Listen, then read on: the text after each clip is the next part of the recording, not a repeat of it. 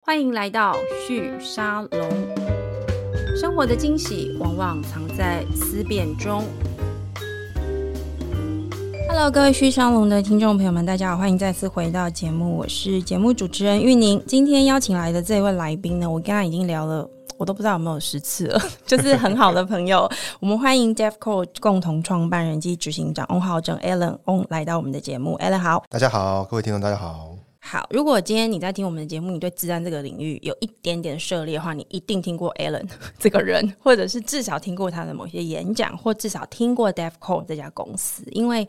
DevCo 应该算台湾最早期开始推这个红队演练这个是服务的公司。嗯，没错，好，我先帮大家前情提要一下，以防有些听众不太理解这是什么意思。我们都知道治安这个题目过去这十年来非常的红嘛，那治安它它为什么会那么红呢？我如果讲错，要纠正我哦。没问题好，好我觉得这跟云端化当然有高度关系，对不对？所有东西全部都放上云了，意思就是说所有东西都上网了，所以别人也可以透过网络去你家偷你的资料嗯或偷看你家长成什么样子。我觉得最简单白话来讲，这就是治安。那 DevCo 他们在做的事情呢，就是呢用更积极的、更 aggressive 的方对式，没错 对不对？来处理这个问题。因为以前我们在谈治安的时候，就是在只在讲说有没有漏洞，我要把漏洞抓出来，然后防止它这样子。所以很多时候只是我有没有漏洞。可是呢，所谓的红队演练呢，就是用我去打你打打看，嗯，打到你漏洞出现为止，这样子。它可能有一个时序，怎么服务？可能等一下我要请 Alan 再跟我们详细的、呃清楚的说明一好下。啊，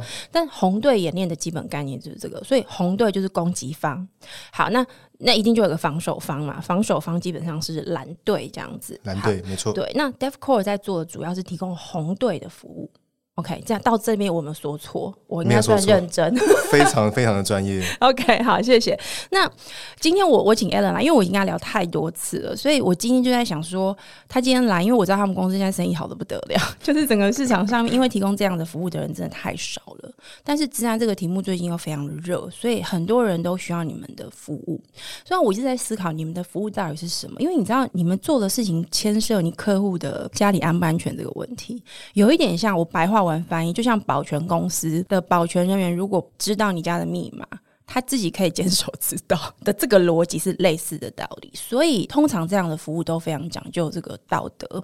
讲究这个伦理，你们跟客户之间这个关系的伦理。另外还有一个，我觉得也是很有趣的，有点像律师顾问这个行业。律师这个行业，他们有律师伦理公约，逻辑大概就是这样，就是如果。某个律师他接了一个客户，他是这个客户的这个常常年的这个服务的律师。今天有另外一个客户来找他，他发现这个 B 客户呢跟他前面这个 A 客户之间有利益冲突关系，那律师自己要跟这个 B 客户说不好意思，我不能接你。因为这样子会有利益冲突，这个是很明确的写在这个律师的这个公约里头的。那为什么我要提这个案例？是因为我觉得治安防护好像有一点类似的逻辑，我不确定是不是同样存在的。那这 Allen，你们怎么样去筛选你们的客户？万一你们客户之间有这种会有这种利益冲突类似的关系出现吗？啊万一真的有要怎么办？这个问题我觉得真的是还蛮专业、蛮有趣的。虽然说很少有人这样问过，不过嗯确实我们的产业跟律师啊这种是还蛮蛮类似的。嗯，其实我觉得竞业关系啊，在在我们资产厂商来看，其实是我们都可以服务。原因是因为我们其实有明定的说哪一些事情可以做，哪一些事情是不能做的。 OK，举例来说，我们每个客户的资料，我们每个客户的专案啊，其实我们都会签订比较严格的 NDA。嗯那我们不仅是公司对公司签订，还会跟个人签订。所以说，我们的员工其实是会对客户的公司有一个保密的这个协议，这样子。有一点像每一个律师哦，这个我觉得的确跟律师有点像，因为每个律师他的这个 NDA 是签在他的执照里头的，没错没 对不错对？他就算今天同一个律师事务所的两个律师，他们接的客户彼此有利益冲突，这两个律师也不能够透露任何讯息，就只保存在律师跟他的客户之间。你们是不是也逻辑是类似？是，甚至嗯我们每个客户的 NDA 的形式也会不太一样。像有一些是会保护说我的专案资料不要外泄，那这个其实蛮基本的。对，那有那有些会设定年限，那有些会设定说他可能是要很多年，甚至说整个职业生涯里面你你都不能够暴露这些资讯。 OK，因为治安里面，我们我们是做供给方嘛，所以我们一定会知道很多客户他的敏感资料，例如他有哪一些漏洞，对或者说他有哪一些业务的机密资料，然后我们可能是看得到的。因为我们如果在演练过程当中直接入侵了，我们得到他的资料的话，那我们其实就知道这些敏感资料了。是所以，我们理论上来说，我们是不能够把这些资料泄露出来，我们也没有任何需求，没有任何情境是需要把这些资料披露出来的。所以说，我们的 NDA 都会写的是比较严格。是那再来是呢，我们其实，在红队的过程当中，其实我们整个团队的记录是很严谨的。嗯，每个专案的这个团队其实不一样。对，那这个专案的团队里面呢，哪一个成员在哪一天、哪一个时间点，对针对哪一客户的哪一个主机做了什么样的事情，然后那个事情有没有危害，然后是哪些行为是需要客户后续的追踪跟处理的，这我们全部都会记录下来。因为它是被 log 记录在你们所有的这个互动当中嘛，它记录的方法是什么？是由我们的人、我们的组织、我们团队其实会手动跟自动的去做做记录。是那么这个记录其实是红队的一个像是战况的一个记录。嗯哼。那这个红队的记录呢，就会可以跟客户那边去做一个比对。是，举例来说，我们今天成功的找到一个漏洞，对然后入侵到企业最敏感的一个资料。对，那企业方有没有看到它的蓝队、它的治安厂商是、它的各种各种软硬体有没有看到我们的行动？是那这个有没有看到？就除了靠我们的这个资料之外，也要靠我们提供的记录去跟他做一个核对。 OK，那如果他们没看到，那他们就可以再做后续的加强，例如说嗯他们的治安厂商、防护厂商可能要去做多一些调整，对，或者说他们的监控的这个伺服器它可能布的不够广等等，是那我们就可以提供像这样的一个建议。 OK，所以在这个结构上面，是因为你们的产出本身就需要做这些记录，是所以这件事情它自然而然就是会发生在这个地方。那你们还有其他方式去防止或者防堵说，在这个道德上面或者在伦理上面，确保你们跟客户之间的关系是能够得到良好的保护的？因为你们已经提供服务蛮长的时间，而且你是在这个行业有很久，我我蛮好奇的，会不会有一些争议事件的一些案例，它对这个你现在所处的这个红队的这个行业里面，它其实也带来一些新的规范跟一些逐步的，我们说升级发展好了的一些机会，因为我我相信一定会有这些过程的。其实我觉得整个治安产业啊，它讲的就是信任。嗯我们今天从去跟客户 pitch 开始，对可能从跟他初步认识到洽谈需求，到升了专案、执行专案，到结束，对甚至到结束专案之后的关系维系，整个整个环节全部都是信任。因为我们是、坦白讲，我们整个团队只要会治安的技能，会骇客技术，就像是一个军火一样，对，就每一个人就好像是行走的一个军火 库，你们基本上就是一群，我我这样讲，我不知道你会不会觉得合不合适？我觉得你们就是一群超强佣兵啊，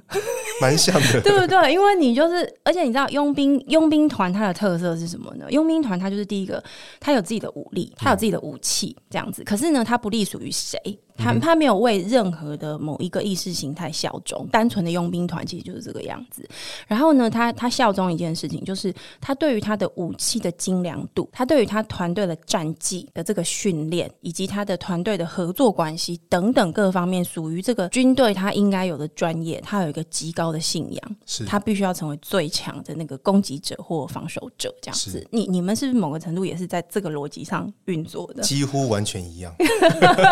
所以其实你们你们的客户是谁这件事情，在我们说价值取向上面，它没有一个一定的这个选择，它不是立场选择，它比较像是治安这件事情的防守选择。是我们嗯的观念是这样子：今天客户他如果想要做治安，他想要把治安做好，嗯，同时他相信专业，他尊重专业，那我们很乐于跟他合作。是其实，在治安产业，因为现在也有法规的要求嘛。 OK，有些客户他们是为了合规，例如说，像有些客户会跟我会跟我说，到年底了嘛，啊，对可能是治安预算还有剩，那你们可不可以帮我们做一些检测？是那不好意思，这一种我们优先不会做，为什么原因是因为他们其实是为了把预算消化掉，他不一定要真的要做治安。 ？OK，那那今天我们的团队，像你刚刚说的佣兵团嘛，是我们今天要把我们的时间花在刀口上。这个所谓的刀口，并不是说最赚钱的，而嗯是最有意义的。如果今天客户他并没有真的想要做治安，对他只是想要消耗预算，或者说他只是想要合规，法规叫我出一份报告，那嗯我们不好意思，请问厂商你们可不可以出可不可以出报告？那我们会说，如果你们真的没有要做的话，其实你们可以找别人，不一定要找我们做。那原因是因为呢，我们其实一方面为了品质的原因呐、是我们的成本其实也蛮高的，你们那定价比较贵 啦，评价比 较白话文翻译有其实这个意思吗？我是不这个觉意得思比较贵。我 OK 嗯我我觉得这是合理的一个价格跟合理的品质。其实我公司的理念一直都是，今天治安要解决问题，我们一定要有足够的品质跟水准。那这个品质呢，就会反映在我们的人员怎么样挑选、怎么训练、团队的规模、团队的纪律，嗯对还有我们团队怎么样有怎么有一些规范的方法，是还有像你刚刚说，我们是不是有一些自己的军火、自己的武器等等，这一切都代表是品质。 OK，那品质够好，才能够解决治安问题，才能够发现治安的问题。那自然它的价格价值就会是比较高的。也就是说，回过头来，你刚刚举那个例子，它是在消化预算的时候，它其实没有真的要解决什么问题，是对不对？它比较像是说啊，因为反正法规规定嘛，对哦，我对就是要对，做些什么，那不然我们就先来做这个好了。他嗯哼他在没有一个核心的一个需求目标之下，很有可能他现在花预算花到一半，他就会说，啊可是我钱花完了欸、是我我没有要继续做，那就大家白干一场，对不是对？有点是像嗯是那个要进攻莫斯科，然后突然就不见了 的逻辑，有一点 点有点像。类似，对不对嗯其？实，在商业上面，这也是高风险。就如果、如果如果说客户他今天只是他没有真真心想做，他只是因为某一些目的，例如说要报告、要对要消耗预算，他可能真的是会突然间不见，或者说他可能很难结案，或者或者怎么样。对，那这种在商业上面其实也是风险比较高的。嗯、那风险高的客户，其实我们当然都是尽量说能够降低，能够避免就避免。但我觉得我在想，也许对你而言，因为 DefCore 其实成立蛮长的一段时间了。我我记得我很久以前在跟你聊这件事情的时候，我觉得你对于客户或市场的选择，当时的余裕或者是空间，不一定有像现在弹性这么高，对不对？它主要的原因是什么？其实我觉得这五年来啦，大概大概真的是精确来算，大概五年，台湾的整个治安市场跟对治安的重视度是大幅提升。嗯，那当然，一方面是归功于政府单位，还有整个政府，它其实是很大力的推广说治安很重要，对而且治安相关的法律啊、规范啊，各个主管机关其实都有治安的要求，嗯还有像现在要成立治安长等等，这个其实都、呃我觉得是有助于治安的发展。对，那同时呢，我们政府在努力嘛，业界跟学界也是。对那像我们我我们自己，我们公司当然成立十年嘛，那当然前几年是很辛苦的，因为大家会觉得说治安是一个有空在做，或是对，没错，对附加价值的， 对不对？有可能钱我们再来处理一下，这样子。对，甚至是说会有一些侥幸的心态啊，就是这个不会轮到我，那我就把这个钱嗯我家省这么着小，谁会来攻击我？这种的，对， 对但现在啊，这三到五年其实已经没有人这样讲了，嗯大家会说哦，治安很重要，我知道，但是我可能资源不够，对嗯或者我可能不知道该怎么做，所以我们不用再跟大家说哦，治安很重要。那像我，我是很常演讲的人嘛，对大概在八九年以前，我们我我的演讲就是说，为什么你得要做治安？治安很重要，那对治安跟全国人民都有相关等等。现在不用了，大家都知道了，嗯大家反而要知道的是有没有一个方法论，有没有一个按部就班每个步骤，对我最要先做什么，后面要做什么这样子。对那这个我觉得就是一个治安的一个意识的提升。所以对你而言，有点像是这样子，因为你知道二战之后啊，就是战争论的这些古典名著们，全部都又被拿回来了。然后呢，其实，在社会科学领域，我我们看到政治学、经济学，或者是包含像历史学，比较偏文学院的这个历史学的这一段，其实对于战争或者是我们讲战略好了，战略这件事情，它其实是有一套系统性的一个知识领域在研究，它还分派别。是那我其实每次想到治安这件事情，特别是你把那个红队这个概念引进 DevCore 的服务之后，你知道我对你们公司的整个想象，就会从那种帮忙检查问题的那种，很像那个保安的感觉，突然之间立刻转换成一群配备精良的一个军队，变得比较帅，对，变帅了，对，真的有点像那个，你知道美国的美国他们在招募军人这件事情很厉害，他们所有的对影片都超帅，而且会找 Tom Cruise 去去飞战斗机很，合适。对，逻辑是类似的。但回到就是说行业的本质来说，我其实蛮好奇的。你刚刚有提到你们要自己发展自己的武器嘛？是从战略的理论、战争的这种系统知识，到发展自己的武器这件事情，它跟一般我们对于这个传统的战争的思维、治安这个领域有不一样吗？其实我觉得几乎是完全一样，就好像说我们在思考一些骇客进攻的一些流程跟战略的时候，对，那我其实也也会看说战争上面是怎么做的。那所以你要去读我刚刚讲的这些书嘛。但我可能没有多你你那么多了， 但总之，我们确定这个知识体系范畴是在方向是这对个领域上的，对不对对？我其实举举一个很有趣的治安事件的例子来看好了。嗯今天一个企业啊，它发生治安事件的时候，对他们看到的可能是表象，例如说我的资料被加密了，我的资料打不开了，然后被勒索，那他就要去付赎金嘛。企业方他看到的是什么？我今天被勒索了嗯对，我今天要付赎金，但是真的是只有这样子而已吗？我们看到有一些治安事件啊，它的这个骇客组织或者是可能是网军，我们我们我们其实不知道，对，它是兵分二路。他在第一个军队呢，他去做勒索这个事情，表面上的，表面上对不对？嗯，他让这个企业把他所有的注意力放在，哦，我被勒索，我要赶快调查，我要赶快去周旋，去付赎金等等。 OK，但第二个军队呢，他其实他主力军队，他是入侵这个企业里面，把资料偷走。所以它其实是个幌子，对它不其对？这个威胁这件事情其实是个幌子，它只是要你把注意力放在那边，然后少一点点注意力，注意到说它其实有另外一个主力军正在私底下攻击你，要拿走他真正要拿走的东西。没错，而且真的它是会有效果的，因为企业的自然能量是很有限的嘛。对，他今天调查一个勒索病毒，他已经哇已经翻天了，对他不会想到说，哎、其实还有第二个军队在偷偷的在捞资料。哇塞，这个我、哦真的很像在看那个，你知道《孙子兵法》里面有超多这种的没，错大家可以翻开来看，每一个章节都是在教你如何就是很阴险的、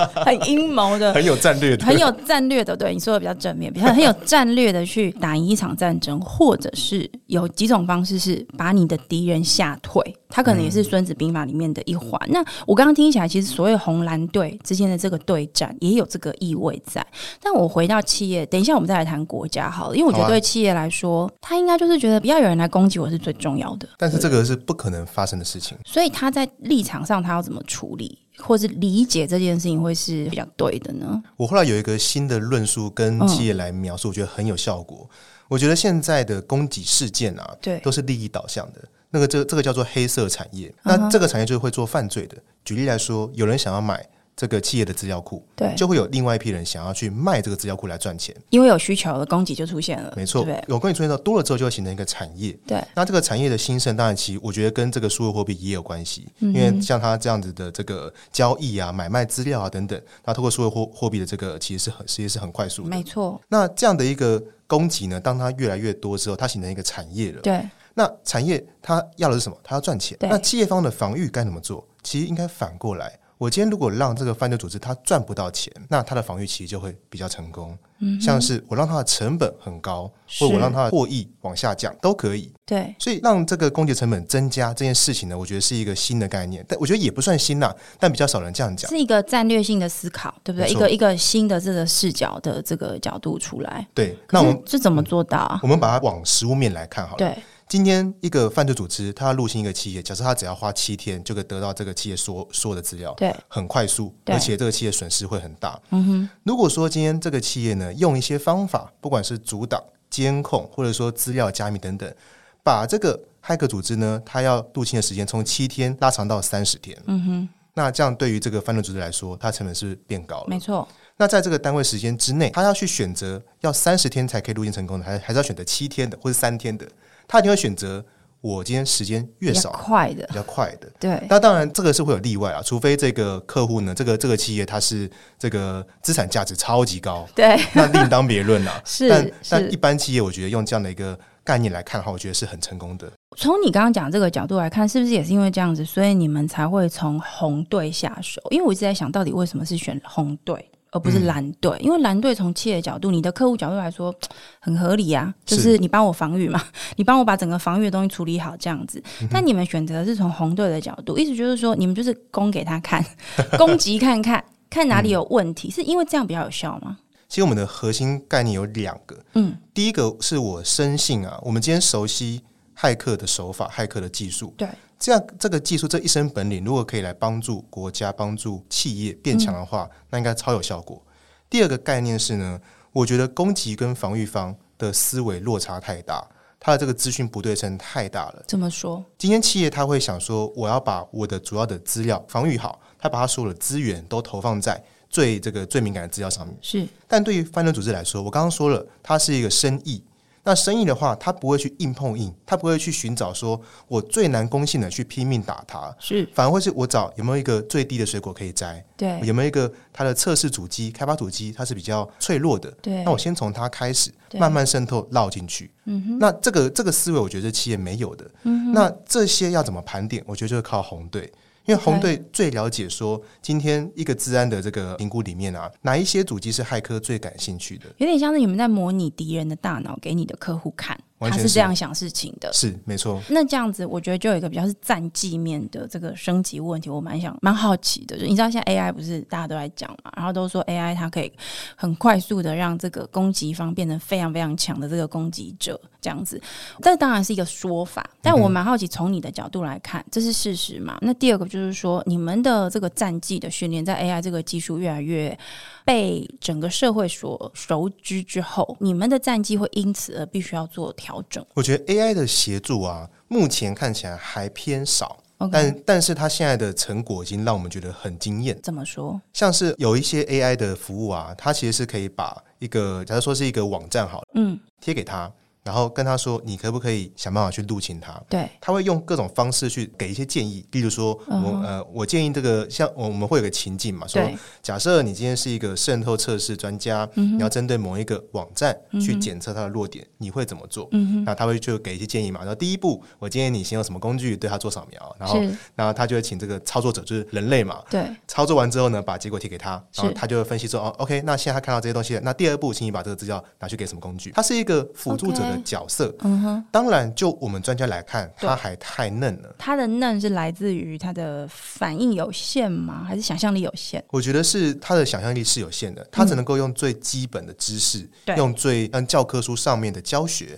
来去做。他有一个 SOP，他要先扫描看结果，再从结果里面去看下一步的扫描该怎么做，这样子。但是呢，这个 AI 里面的这个这种渗透的这个入侵方法，嗯我觉得教学生、教初学者已经可以用了哦。所以嗯他上战场，我觉得可能还不够，但是拿来做教学，我觉得是有帮助的。他是军校里面的教官，是这个意 思吗？他适合当军校培养比阶较段，像，比较像是助教， OK，对我觉得比较像是助教或。者是教材，哎，对对对对不对？是可互动的一个一个教材的这样子的一个定位，对，因为现在 AI 的这个，像不管说我们现在是用 OpenAI 的 Chat GPT 啊等等，对他们其实对文字能力是很强的，而且是它是经过大量的学习对，，因为它是自然语言的这个生成式的这个结构去训练出来的模型嘛。没错，所以他很擅长把一整份教材里面的东西呢解释给人类看，给人类嗯听。那所以说，问他说我下一步该怎么做，他其实对是可以是可以讲的，但是叫他去开创一个新的手法，目前还没看到。那这样子的一种技术的演进，对于像你们 DevCore 这样的公司来说，它可以带来的优势是什么？那有因为这个技术而对你们的客户造成什么样的新的挑战吗？我觉得优势目前其实还没有看到，应该还说，好，嗯，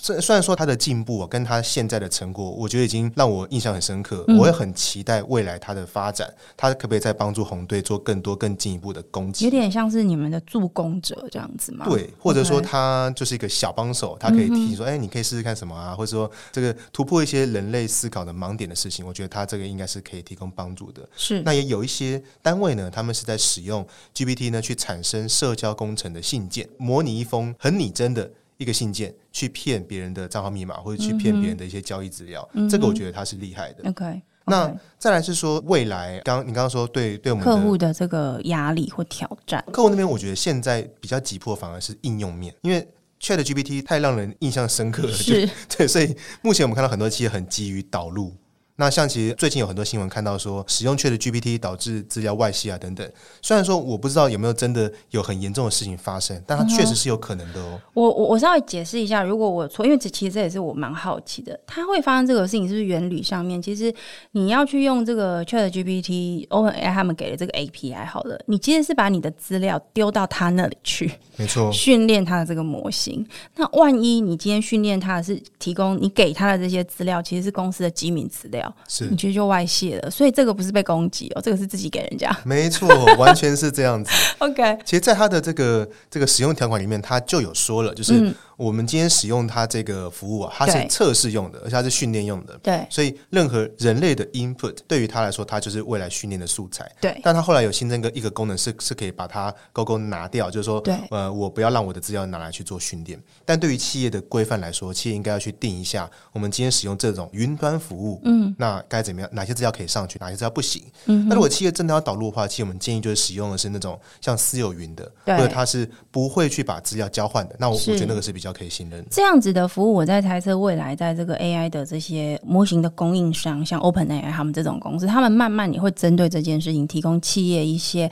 比较符合你刚刚说这个治安规范的一些解决方案。其实是现现在是已经有了，嗯哼，对，其实、 ，OK。其实像那个到微软的 Azure Cloud 上面，是其实他们他们已有经全部都提供这个服务，但这个事情对企业来说，他们去采用这些做法是做得到吗？这时候又牵涉到我在思考 DevCore 的角色到底是什么，因为你看，像律师又回到律师了，律师会告诉他的客户说：“哎、我跟你讲，你这个东西商业设计这有问题。”你以后如果要去欧盟市场，可能会出状况，这嗯样子，这个是事先告诉他，这也是律师 as a 顾问的角色会做的。但他其实在思考的比较是帮他的客户做未来的风险的防范。嗯那你们在做的事情，某个程度其实也跟这个事情有关。所以我我怎么去定位你们？你们在哪个位置上？有顾问这一块，也有红队的攻击这一块，这都参与在其中吗？是很累、所以我觉得，其实我不觉得累，我觉得反而是有趣，因为对于这个自做做自然来看呢、像我们公司做供做供给嘛，对想当然我们是要花我们所有的精力在研究供给手法，对，但攻击手法怎么诞生？它建构在现有的架构上面，建构在防御手法上面。例如说，我们今天要绕过某一个防御手法，是要先有防御手法，我们才会生出攻击手法来嘛。所以攻击我们要会，防御我们要所以会，你们红蓝队的能力都要有，就对是了。 IT 类的我们也要会，或者客户他用什么样的程式语言开发，是用什么框架开发，我是们都得要懂。好，那万一你们接下来遇到了，你们就攻击完了，对不对？然后客户就发现有三个漏洞在你面前。我的问题，你试试看，因为我觉得这比较 challenging 一点。万一其中有一个漏洞，不是客户的哦，是客户所购买的某个服务的造成的漏洞，也就是说，那是一个在市场上流通的商品，是它就是有漏洞，它才造成你客户的漏洞。那这个时候呢，就会有一个比较是伦理上的问题，我觉得我觉得需要讨论的，到底要不要对外发布？因为不是只有你的这个客户有遇到这个问题啊，其他购买这个商品的其他的公司。也都因为用了这个商品而发生了漏洞了，所以它就会出现一个，就是我们到底要不要通报？因为我不晓得在这个行业是不是有通报机制，这是第一个。第二个就是说，好，那真的发现了，你们下一步要怎么帮客户解决呢？是客户他自己要去找到这个这个解决方式，还是你们也会往下提供一些建议，告诉他们该怎么做？我觉得这个问题是真的有发生的，哦，真的，对，而且是很常见。像我们对嗯常常听到供应链安全，其实跟这个就有相关。是企业要营运啊，太多系统它一定要委外，不管是委外开发、没错开发或者采购，这现是在不可能有人全部自己来，太难对了，不对太难了，太难了。所以说，治安问题发生在厂商的是超级多， OK，而且最可怕的是，今天一个厂商他做了一个产品，卖给一百家客户好了，对当然有漏洞的话，就一百家都是一样全部都是漏洞了。对，所以这个是很常见的一个事情。那如果说我们今天在检测过程当中，我们发现像这样的问题，其实我们蛮常发现的。嗯，我们会有两个面向来看。对第一个，对于客户本身要怎么样保护客户？对，首先我会跟他说，这个漏这个漏洞呢是什么，在哪里？可能是在他的一个第三方的系统。嗯，我会跟他说，你马上应该怎么做？嗯马上要先要联络厂商，跟他们说，在本次的红队演演练过程当过程当中，在哪一台发现了怎样的问题，然后怎么、怎么重现？嗯对厂商就像我们怎么建议他们去做修补，对，希望他联络那个厂商是把这个东西修补好。就这个不是你们要处理的，或是由你们来主责，告诉大家说，哎、这个产品有问题哦。那个是第二步。所 OK 以我，所以我们第一步会先帮助客户，因为我们这个合约是我们对客户的嘛，对所以我们一定是以客户的角角度先出发。是，我们会跟他说，这个漏这个漏洞你要先怎么做，然后怎么联络厂商，嗯对，而且厂商他有可能不理由，因为他有会可能嗯对他会他会说，哎、我我就开发完啦，我可能维护期已经过了，是或者是说这个东西我不会，对我不懂这样子，所以我们就会跟这个企业说，未来你们在这种供应商，你们要怎么样去规范，怎么样去拟定合约，怎么样去在资安上面，未来不会在这边吃亏。就是说，万一发现了那个供应商，他有他有必要的责任、合理的责任来协助你解决这个问题。没错，而且对，供应商应该要在多久、多少时间之内把这个漏洞修补完毕？其实这个是、这个是都可以建议的。嗯哼，那从客户出发完了之后，第二步就是对大众来说怎么办？对，因为这个客户有这么多，如果说有一些厂商他是这个他的心态比较好，是他会主动的就说哦，我们今天被通报这个漏这个漏洞，那么赶赶快去发布新的更新。所以你们是告诉他，还是你们对外发布这件事情？我们会跟我们的客户讲，由 OK，客户再跟告诉他厂这样商子讲，对这样比较对。是那如果说我们过去有遇到一些厂商，他们的这个概念超级好，是他们会直接跟我们还有我们的客户三三方会有一个讨论，论，OK，他会说那他们下一步该怎么做？是那如果真的比较严重的话，我们就会建议说往 TW Search CC 那边去做一个通报。是然后去让他们去通报给全国，像是政府机关或是各个嗯各各个单位，说哪一个产品、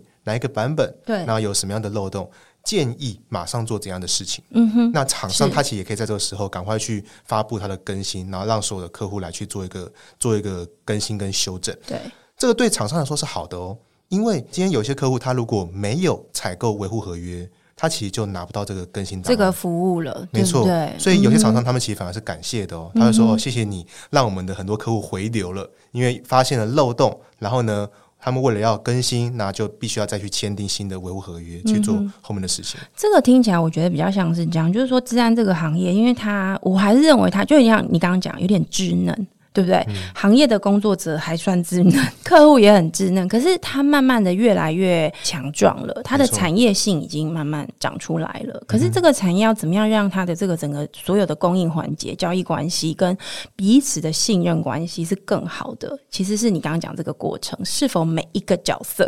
是啊，对不对？他都愿意进来做他要做的事情。其实这个也是我们公司很在意的事情。我觉得信任的本质在沟通。嗯、我我今天要怎么样完整的去描述我的想法给你听，对然后跟你说我在意什么，对我我的想法是怎样为你好。对，那这个沟通很重要。所以像我们刚刚说，我们找到客户的漏洞，那这个漏洞是存在他们的厂商上面。这个沟通我觉得也要够完整，嗯我们也要很中性的说，我们在这个过程当中我们看到什么问题，对我们建议该怎么做。同时，我们会把正确的心态跟客户还有跟厂商说。是有些厂商他们会觉得说，这个应该不用修，这个应该还好。我们会跟他说，这个影响很大，而且你所有的客户都可能会有一样的问题。没错，这个事情我觉得很妙，欸就是当一个产业在形成跟发展的时候，它又提供了一个非常 critical 很重要的，就是大家都需要防守自己家门嘛，不要不要被别人入侵。但问题是，这个防守能力又不是你自己家里可以提供 的，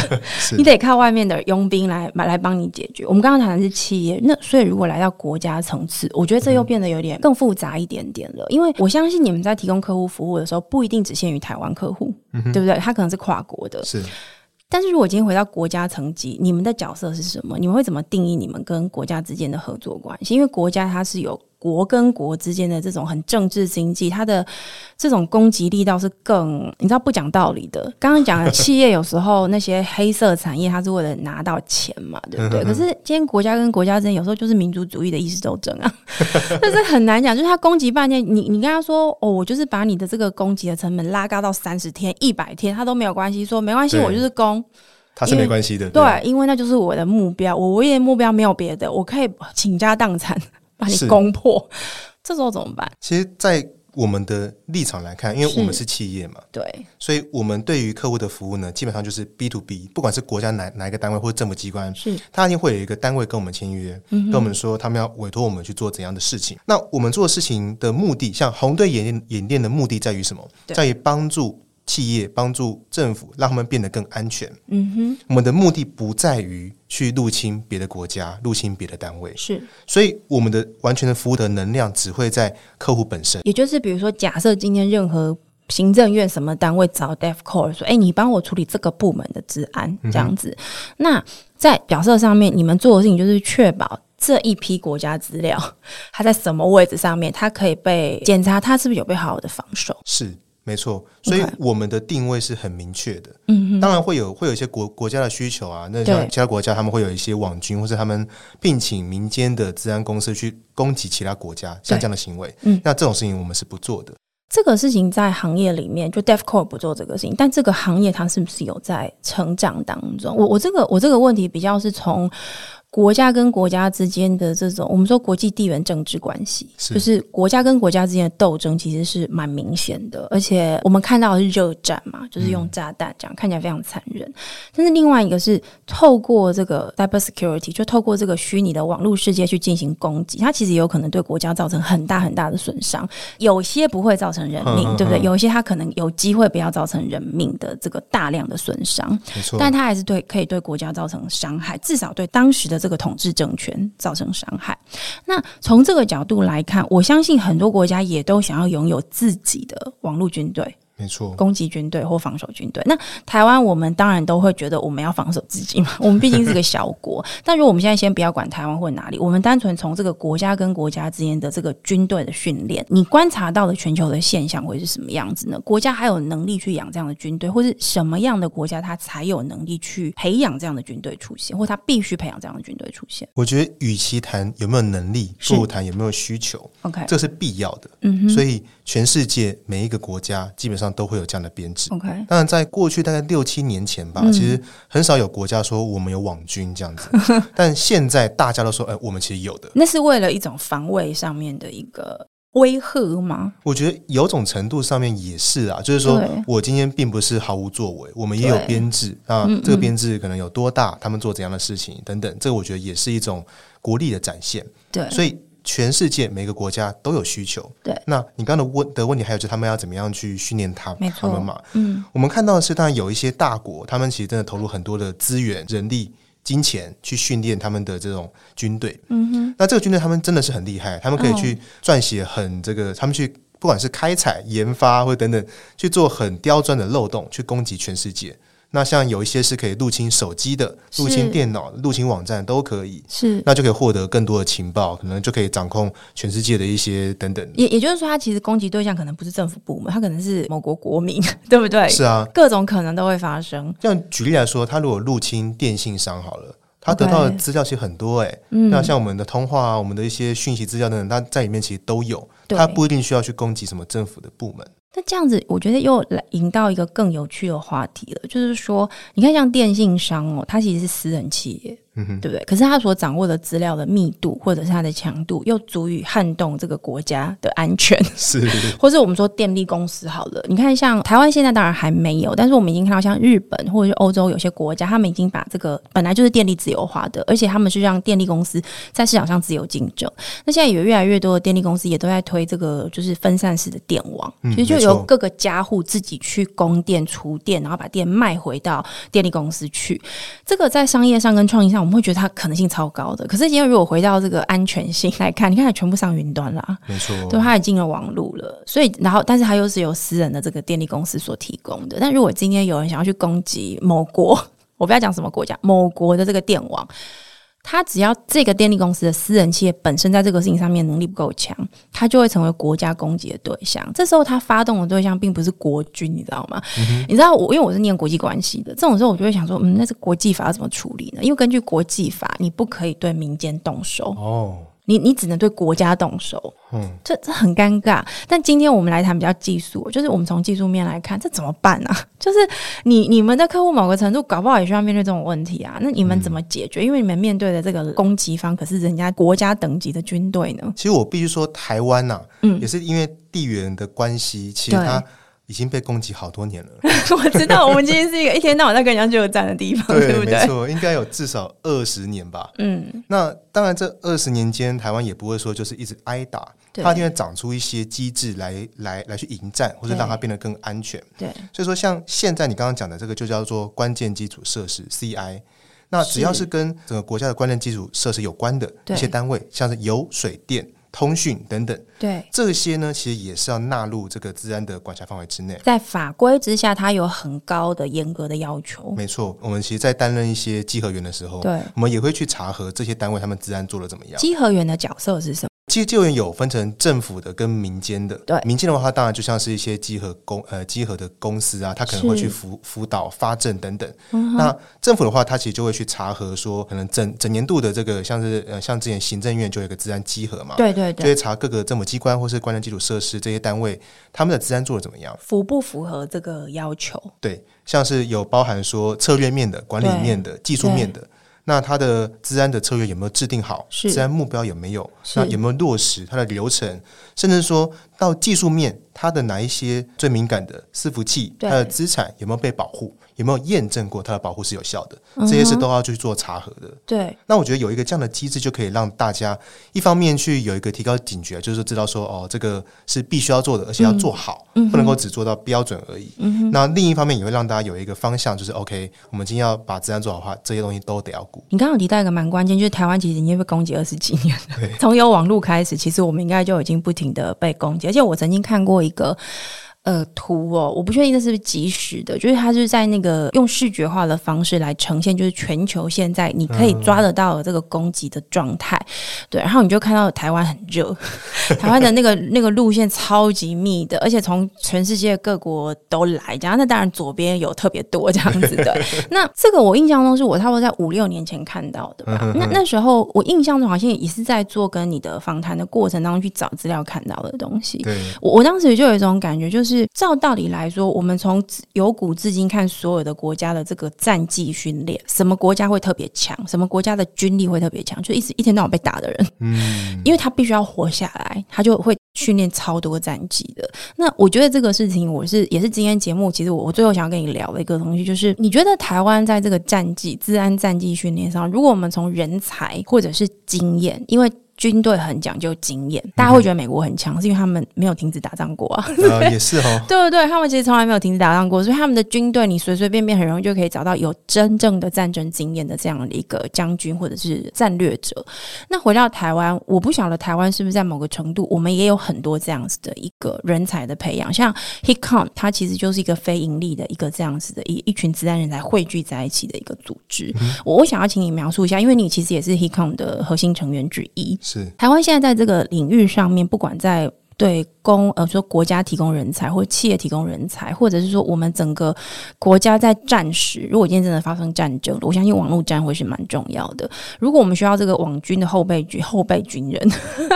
这样子的一个动员，你可不可以跟我们描述一下？你觉得台湾现在在战绩上面大概在什么样的一个水准？然后我们有什么样子的挑战必须面对？我觉得挑战蛮大的。嗯，我觉得台湾有一点很可惜的是，当然其他国家他们其实在不管说是在军的军方单位，他们的人才招招募上面，是其实会比台湾顺利很多。但这跟一些他们的结构啊，他们的对一些这个薪呃，不管是薪资结薪资结构等等都很好。就对好比说好了，像以韩国来看，对，他们的这个学生，他们会觉得哇，我今天如果能够加入军队是很棒的事情。嗯但在台湾呢，呃，你要加入军队，大家就会觉得呃，再想一下。对，那我觉得这个就有一个很大的差异。对，所以其他国家他们其实在在这个不管是他去建构真的网络军队等等上面，他们的这个人的吸力其实是存在的。是，台湾的话推力就很强，因为这些环境如果如果说让人才不好发挥的话，对嗯那其实就很难把人留下来。没错但会有很多人他留他留下这些单位是为了说我要保卫国家，他有一个他自己的自我中心的一个意识、价值意识，在做他的选择的这个判断来源。没错，在我们来看，我们能够改变的不能够是单点的问题，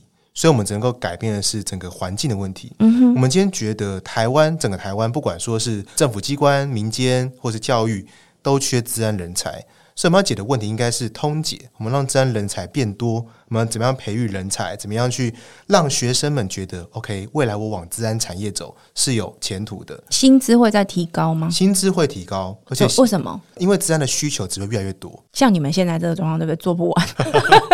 这个对需求很多，对，那而且需求只会越来越多。你们现在公司大概多少人可以透露吗我？们大概三十几位，其实还算小哦。我们成立十年才三十几位，因为就我了解，这是我讲的，不是 Alan 讲的，反正所有错是我负责 的。我知道他们家的客户是排队在等他们的。对，那在这个状况之下，为什么不赶快变成一百个人啊、两百个人？这样不是很快可以收更多钱吗？做更多客户？其实跟刚刚前面讲的是有呼应的，因为我们对人是很看重的。嗯 OK 那而且人员的训练，嗯，他的道德观、他的对价值观跟我们是不是相符合？这些我觉得都比技术本身来的更重要，那这个事情在扩张上面会变成你的接下来的一个挑战吗？是蛮大的挑战。因为所以我，我们今天我们今天做了很多事情，我们今天嗯对除了说呃在招募的时候我们是非常非常严格之外，我们同时也做了像是我们去发布奖学金，我们分别在辅大、台科大，还有全国的不限不限学校，我们都有是发布自然奖学金。对我们要让学生知道说，我今天往自然走，它其实是有一个奖学金的。那有对奖学金也代也代表说，他们可以知道说